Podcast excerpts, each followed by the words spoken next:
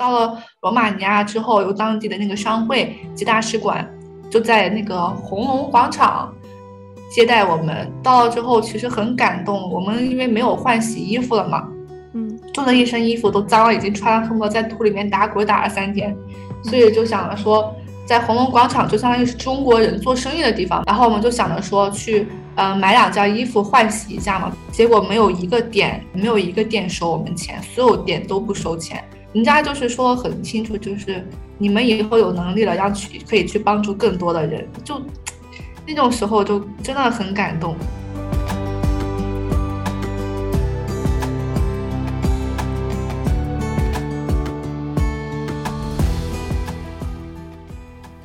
听众朋友们，大家好，欢迎收听世界 On Air，我是卓贤。乌克兰战火纷飞，难民持续出逃，在关注过逃到邻国避难的。以及暂时选择留在乌克兰观望情势的华人现状之后，今天我们再来关注对于旅乌中国人来说的另外一个选择——回中国。战争开始的两周之内，根据中国媒体报道，已经至少有七架专机接送中国留学生回国。撤离的长路，他们都是如何度过的？路上都看到了、经历了什么？今天我们采访到之前在乌克兰哈尔科夫国立大学读书，目前暂时撤离回中国，仍在济南隔离的中国留学生曹少。我是大一的，嗯、呃，在哈尔科夫国立大学读医的，呃，我们本硕连读的话是六年。目前曹少刚刚乘坐中国的撤侨包机回国不久，人正在山东济南隔离中。是因为呃撤侨的包机就是选择回到这个地方吗？嗯，对的，因为就是就是每天收两班飞机嘛，然后看那个会给你打电话，然后哪给你打电话是哪一班你就去哪班。哦，所以其实自己没有办法选择到哪个地点。嗯，对，就是还是看哪个地方有飞机就去哪个地方，因为现在也不是说国内哪哪个每个城市都能够接纳这么多海外归来的人士。嗯，那你现在是隔离第几天呢？我已经第五天了。我们现在开始上网课了，然后我就开始上上网课。哦，这个还我还蛮好奇的，因为我还以为说就是因为打仗嘛就会停课，所以你是最近收到通知说可以开始继续上课吗？对对，今天刚开始上课，但是我们只我们是每门课老师通知的不一样，我们的解剖的。老师他可能 OK 了，所以他这边可以给我们上课，别的老师还没有通知。呃，那这个呃上课你现在是上网课嘛？然后人又不在乌克兰，那有没有遇到一些就是比较不习惯的地方？嗯，不习惯的地方还好，因为我们在乌克兰的那段时间，大部分也是上网课的。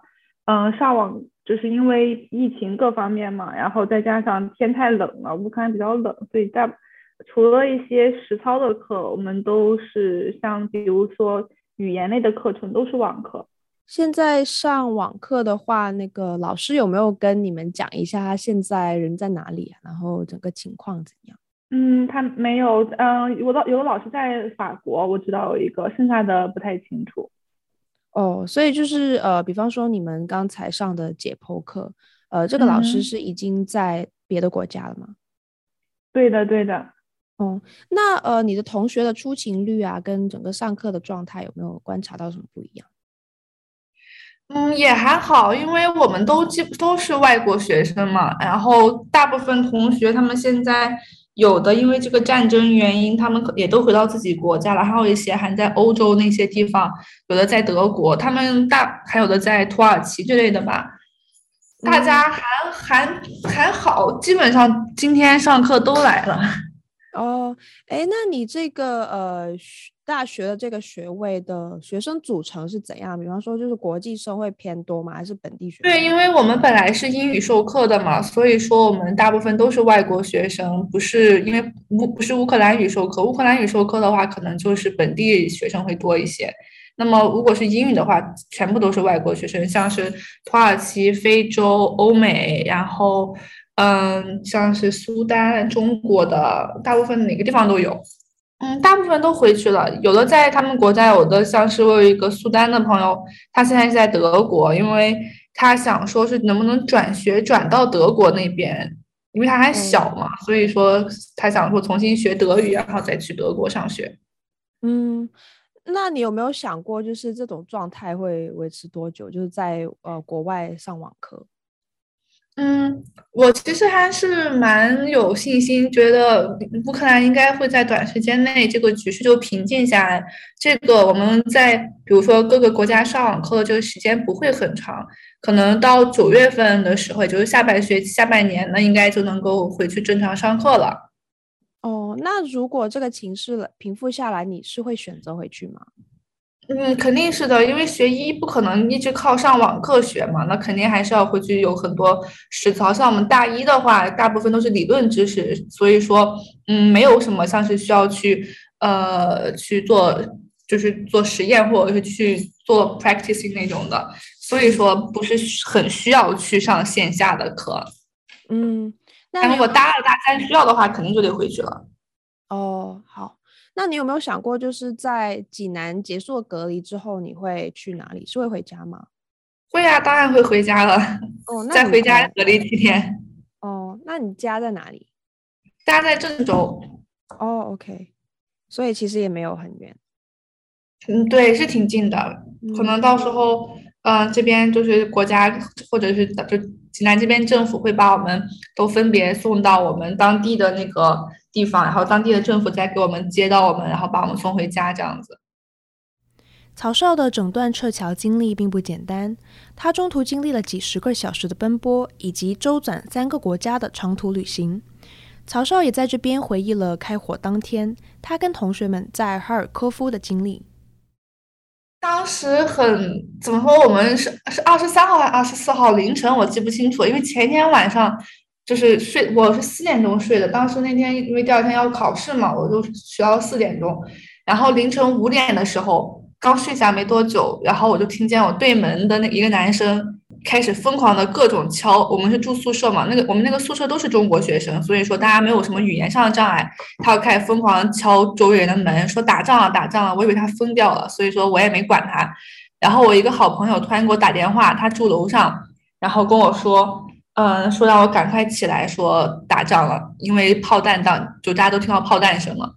然后我们就因为前前前几天时间也听说要打仗，所以说也去买了一些吃的。可是没有把没有人真的想着说啊，真的会打仗或怎么样的。毕竟二十一世纪了，没有人会想到会打仗。嗯，然后我就开始去楼下打水，因为乌克兰的自来水就是喝的饮用水是要去水站自己接的。我就怕到时候饮用水不够，我就大拿着我的桶下去接水去了。嗯，接水的时候，我看到天上就是有那种伞兵跳，我一开始不知道那是什么，然后后然后我就拍下来了，后面我才知道那是伞兵跳伞的那个留下的痕迹。嗯，当时很多乌克兰学同学，我们也是在一个宿舍住的，然后有有些女生她们都。就就很就有的是有说有笑，大家也没当回事儿。然后有的是已经收拾东西准备走，那时候是凌晨七点钟吧，早上七点。然后有一些女孩子就比较担心，可能还也哭了。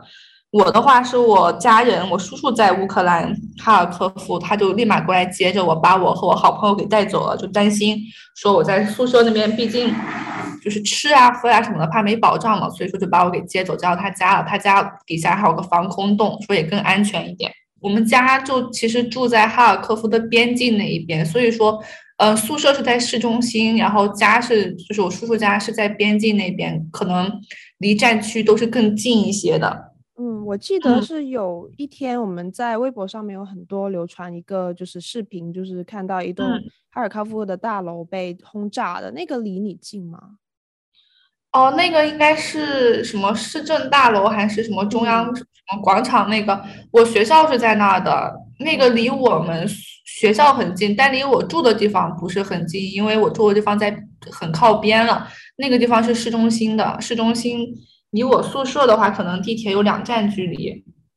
哦，所以其实，在那个发生的时候，你已经不在呃中心的。对，我不在市中心了，但是我在边境。边境的话，就是在前几天，市中心是没有遭到什么攻击的，基本上都是边境在打，所以每天都能够在凌晨的时候听到很多炮击声，还有白天也是。我们当刚开始一听到炮击声的时候，大家都赶快下楼去防空洞里躲着。我靠！看到火花了，在哪？那个房子上这还有房子上面撞了过的。我操！看到了，看到。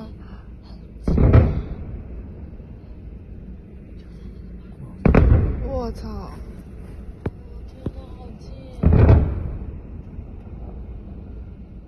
但是后面你凌晨你在你在打家里，我叔叔年纪也不是你都四十多岁了也，所以说你也不可能在防空洞睡一晚上，就也没管，就是他打就打吧，打了就翻个身继续睡觉，就赌他不会炸到我们。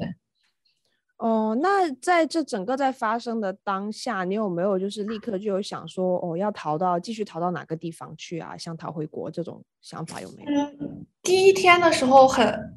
就是没有说会想过这个战争会持续很长时间，当时就想着可能是闪电战，打个一两天就就没事了，就又回宿舍了。所以说什么东西都没怎么带，就带了一个包。后面打了时间久了，而且当时已经在登记撤侨了，就是就是撤离的那个人员名单，所以的话就觉得大使馆这边可能很快就能把我们接走了，也没有很担心。到后面因为哈尔科夫的局势越来越严峻，然后。再加上就是车呀，各方面的都进不来，我们我们也没有办法自行撤退，就只能说到后面实在是一周过后才说没办法，那我只能赶快自己跑吧，因为很多人都已经离开了。那么我们也想着说，那不能继续等了。当时已经奥德萨和基辅那边都已经撤离了，那我们这边可能就要靠我们自己坐火车走。那我们我们就也没办法，就只能赶快。能抓紧时间坐火车走，所以你当时是决定要走之后，你是自己从哈尔科夫坐火车到别的地方吗？对，我们基本上哈尔科夫的学生都是自己坐火车，或者说是嗯、呃、坐大巴走的吧。嗯，那你的行程是怎样的？就是。坐火车其实很危险，因为当时火车站已经瘫痪了，所有不光是中国人，各个国家的留学生，然后再加上乌克兰的人民，大家都在火车站，全部都在那边想要坐，比如说坐火车去奥德萨，或者去坐去坐火车去利沃夫这种比较安全的地方。嗯，那么火车票已经买不到了，在这种情况下，你很多人怎么说呢？一开始是说塞点钱给警察或者是给列车员，然后上车。到后面的话，你塞钱也没用了，就是会，他会让所有的列车基本上都是让乌克兰的那个妇女儿童，然后老老弱病残先上，上完之后是乌克兰的男生男男士上车。如果乌克兰男士上完之后，可能才会是其他国家的女孩或者是男生。我们那天。上早上七点钟就到火车站了，但我们的车是晚上九点四十五的。我们到火车站之后，因为晚上下午三点就宵禁了，你不能三点之后你再出来，就很有可能被当做敌方敌对分子。所以说我们必须得早一点到火车站。到火车站之后就硬等嘛，等那辆车。就所我们当时有一百多个中国学生，大家因为那是最后几天了，再不走大家就怕火车来不及了，你知道吗？嗯，所以说那一天时间。有一百多个留中国留学生，大家都是从各个地方，从哈尔科夫各个地方来到火车站，一起在那个列车旁边守着。从早上七十点钟我们到了之后，从十点一下等到晚上九点钟，这个列车才开门。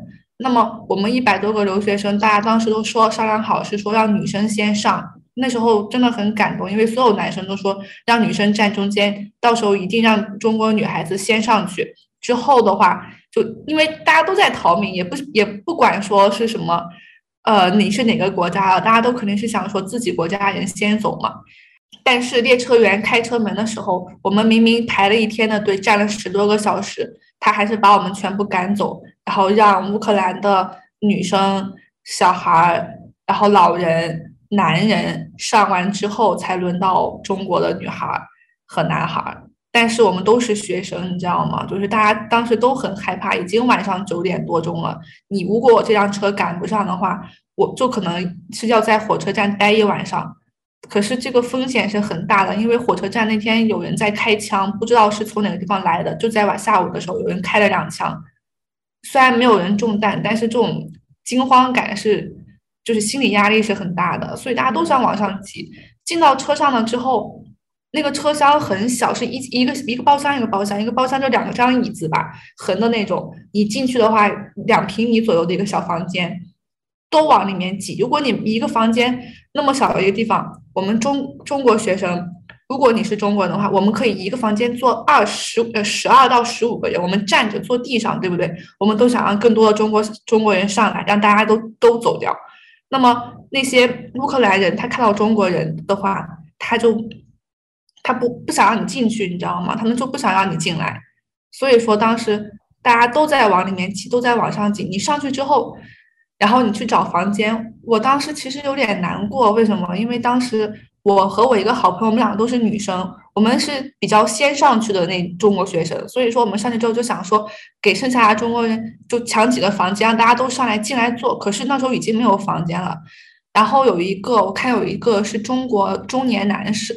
男士他在包间里面坐着，然后呢，他们里面好像是有五有五个人，五个人的话也就是两个小孩子，小孩子就上小学初中那种，然后一个乌克兰女人是他老婆，还有一个女中国女人是他们五个人。因为别的包厢都坐满人了，我们就问他说，嗯，可不可以说我们先进来，然后这个样子。他们他说不行，他说他还有两个朋友。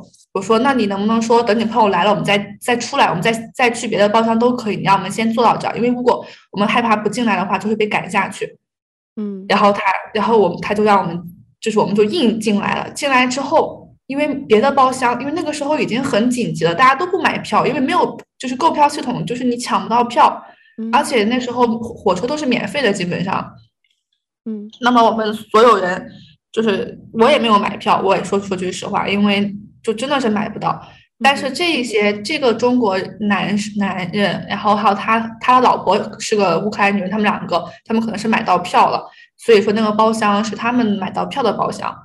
我们进去之后，正常来讲，每个包厢列车员规定是要坐最少八到十个人的，因为那时候人很多，没有办法像普通那种你一个座位一个座位一个包厢一个包厢那种。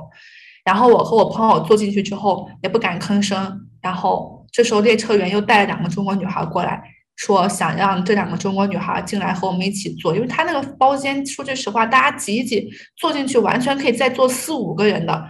可是这个他就不不允许，他和他那个乌克兰老婆两个人开始疯狂的骂那个列车员，但我听不懂俄语，所以说我只能通过他们的情绪，两个人就指着列车员鼻子骂，意思可能就是什么我买了票，我买了包厢，我凭什么要让他们进来坐，就那种感觉。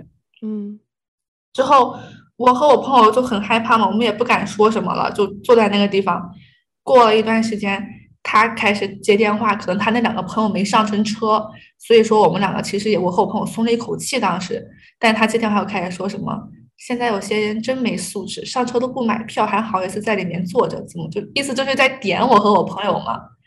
然后他又开始说什么战争和，就是我就当时有点生气了，因为我觉得这种情况是战争，又不是说什么平时，对不对？平时我要是。我我也不可能不买票的，大家有有钱可又不是没钱，主要是买不到票。那么这种紧急的状况，大家都是同胞，我觉得你就算我们晚上挤一挤，艰难一点度过这十五个小时，大家只要人都上来了，大家都能安全的走，难道不行吗？那两个中国女孩我都担心，他们两个后面可能又被赶下去，因为没有位置坐。然后他就我说，我就说现在这种特殊情况，不是我们不买票，是根本买不到票。他说。哦，那不好意思，这就不是我的问题了。这就我们都买到买到票，你们凭什么买不到票？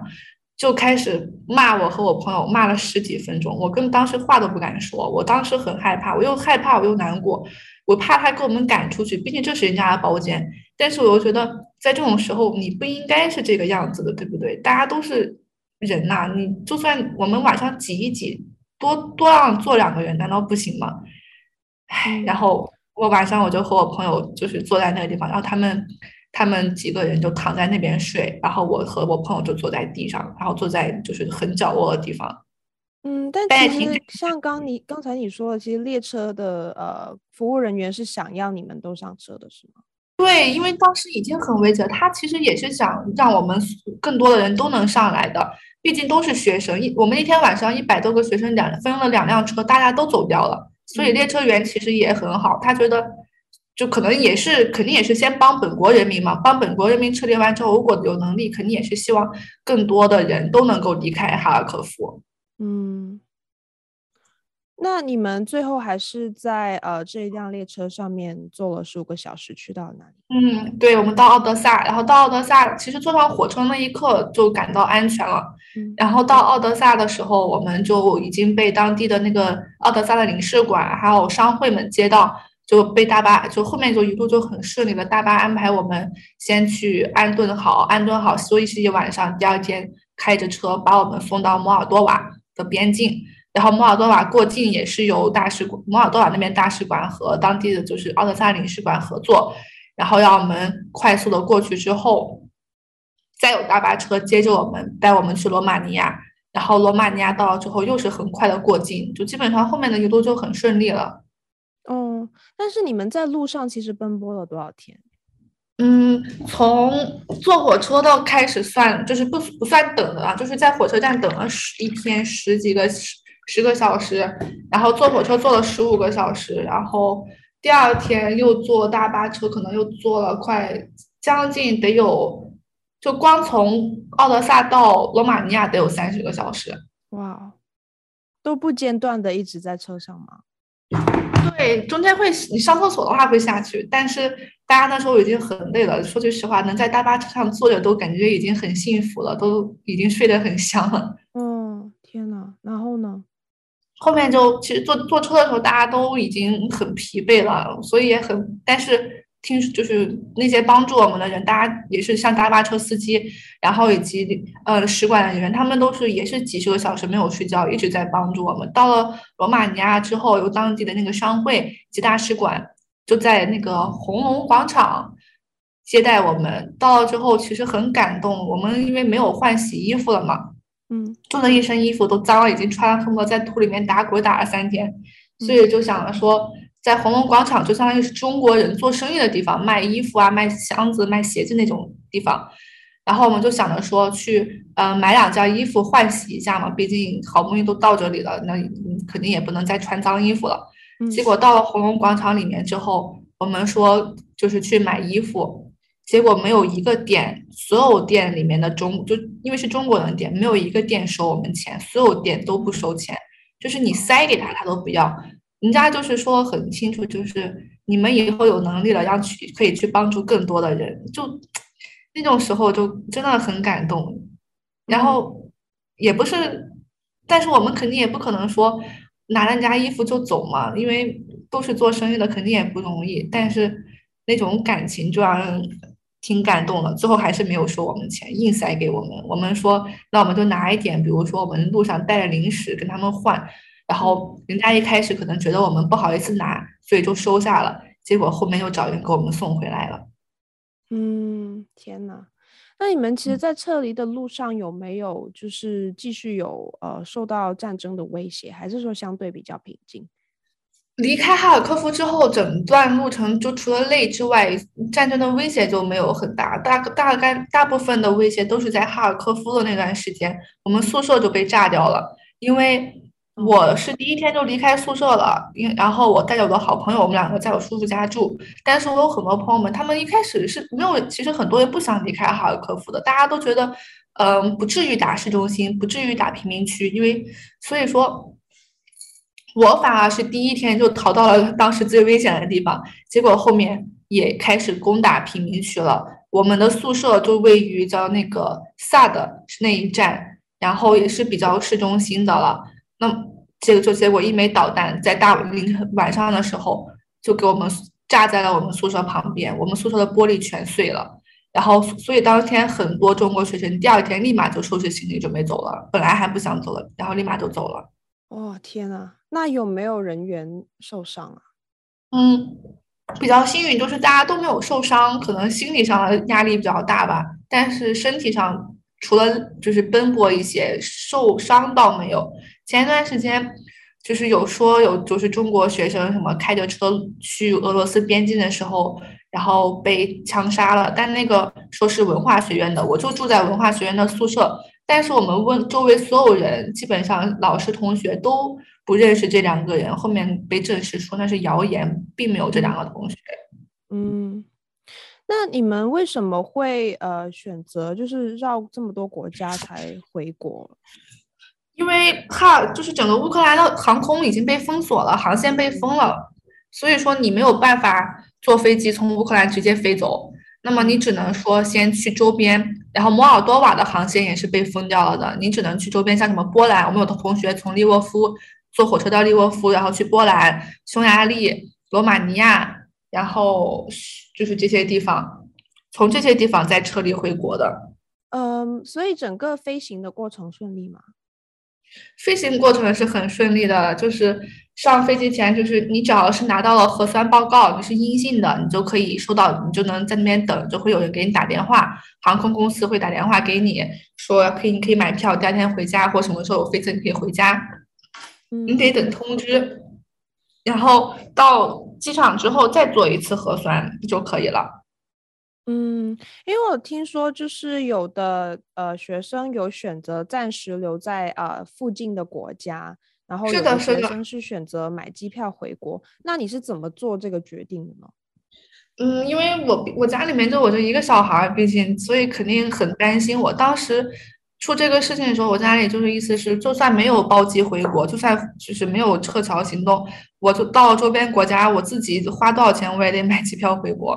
是这个，后面肯定是有的人可能是因为嗯，可能学业上的原因，或者是有生意在这边，很多的老华侨在乌克兰的都不愿意回国，毕竟他们有生意嘛。然后有一些人可能是。比如说读研究生的，你本来就就一年时间读一年半的时间，你可能已经读了一年了，还差半年，你回趟国，你再还得再回来一趟，就这个隔离的时间和费用都是一个很大的问题。所以说，很多人就是综合考虑，还是说想留在呃周边国家观，就是看一下局势怎么样，然后再决定要不要回国。嗯，但其实留在邻近国家的，我听说这个身份都是暂时的吧，就是不能留很久。嗯，因为大使馆可能跟当地的这个政府也就是商量了，所以说现在基本上都是你就算满，可能罗马尼亚是你只能来十五天，但是你就算满十五天之后，你可以继续续三十天，然后再再续这个样子。所以你就是现在打算先在呃。国内上课，然后观望情势再回去读书。对对对，我现在就是先在国内待一段时间，毕竟哈尔科夫已经被炸的了，都没有了。所以说，你就算现在回去的话，没水、没电、没网，什么都没有，我上课肯定也没办法好好上。哎，那你刚才提到你的叔叔在哈尔科夫嘛？嗯、他现在是怎样了？嗯、他现在还在罗马尼亚等飞机呢。哦，他也要回来哦。嗯，他本来不想走的，然后我一直劝他走，一直劝他走，因为担心危险吗？对，一是担心路上会遇到危险，嗯，因为当时那个我们不敢开车出去，因为怕车被当地的这个政府和士兵给征用。如果你征用了，OK，你就你就完了嘛，你在路上，对不对？嗯哼。但是，而且路上那时候很有很多士兵，他们就是刚开始的时候。我不知道你应该也听说，就是乌克兰的有一些极端分子，他们可能就是对中国人有点不友好，嗯哼，因为所以说当时大家都挺害怕的，尤其是中国人，我们都不敢出去说自己是中国人，我们可能出去我我说我是越南，或者是说我是日本人，嗯，但也挺挺挺难过的那段时间，就是后面的话。嗯，也超也有很多，也有很多担心的事情，怕说路上不安全，好出点什么事情怎么办，对吧？你走在走在路上，啪一个散弹枪给你狙死了，那你怨谁去？所以说都不敢走，后面是不得不走了，才说冒这个险走掉了。对于战争消停之后可以回去乌克兰读书，曹少还是抱有比较大的希望，他不愿意就此放弃学业。他选择在乌克兰做医学生，也是因为乌克兰留学有他的优势。嗯，所以其实你呃，其实是刚去乌克兰读书不久是吧？就遇到了。嗯，对，我去年九月份去的。哦，那你呃，到目前为止觉得在乌克兰读书怎么样？在乌克兰读书和嗯，就是我觉得各方面还是挺好的，因为老师也是比较负责任的，然后再加上我们英语授课嘛，就是我就可以少，虽然也也要学乌克兰语和俄语，但是起码说。呃，没有说在课业上那么的困难，嗯，生活方面的话，我觉得就是物价又很便宜，然后吃的东西也比较，就是想吃什么也能满足。除了我不会做饭之外，各方面还挺好的，就是冷。那你一开始为什么想到要去，就是出国读书，选择乌克兰这个？我的话是因为我要学医嘛，然后我叔叔在乌克兰，因为医学这个、嗯、这个。本来就很难学，国外的话，很多国家像欧美那边，日本啊、韩国，他们是不允许外国，很少允许外国人去读的，很多学校就是不收外国留学生的，就是只有本国学生可以学。那么像乌克兰的话，它就是可以收国际留学生，而且费用各方面的话也比较合适，我就决定去乌克兰了。哦，学费的话跟国内相比是怎样？嗯，肯定是比国内会贵一些的。嗯哼。可能一年几几万人民币吧，几万块钱。哦，OK，但是还是会比像是欧美国家对，像对啊，我去欧美的话，我一年肯定怎么说不得，光学费都得四十万了吧？因为学医本来就贵嘛。嗯哼嗯哼。那你现在在呃一边要学习，但你一边肯定也有关注这个战争的情况嘛？那你其实每天的心情会怎么样？嗯、你都有读到什么样的新的？就很奇怪，其实，在乌克兰，就是在哈尔科夫那一周多的时间，每天我都生活在一种非常高压的情况下，就晚上睡不着觉。然后那段时间，就是各个消息都有，因为可能大家我们。哈尔科夫得就打仗那段时间得有二三十个群吧，你就在各个群里面能看到各个的不同的消息，嗯、有的是谣言，有的是真实的，你要去分辨，又有的是很容易造成恐慌的消息，所以说又很害怕，然后又在想着要怎么办。但是离开哈尔科夫之后，可能哈尔科夫的中国人都撤走了，然后。就感觉可能离自己也比较远了，反而收到了那种群里面的消息越来越少。现在关注的都是一些新闻上的，但是新闻上他又觉得你离你已经很远了，不像是那种靠我刚刚我耳边我我家旁边被炸了那种感觉。嗯，但你有没有还有认识的朋友啊、同学啊在那边？然后会不会担心？几乎都没有了，全部都撤走了。就是有些人不想走，但是。你不得不走了，大家都走了。我叔叔一开始就不想走，后面一打电话，身边朋友全走了，那他也走了。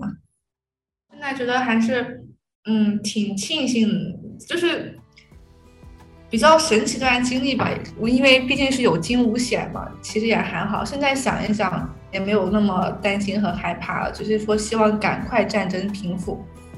毕竟乌克兰人民还有很多人都生活在那种水深火热的状态里面。是。节目结束之前，想要提醒大家，世界 On Air 播客目前在 Apple Podcast、Google Podcast、Spotify、Breaker、Pocket Casts、Radio Public 均可收听。欢迎在各平台追踪关注我们，及时获取节目更新通知。每周二在世界新闻网和各大播客平台与您不见不散。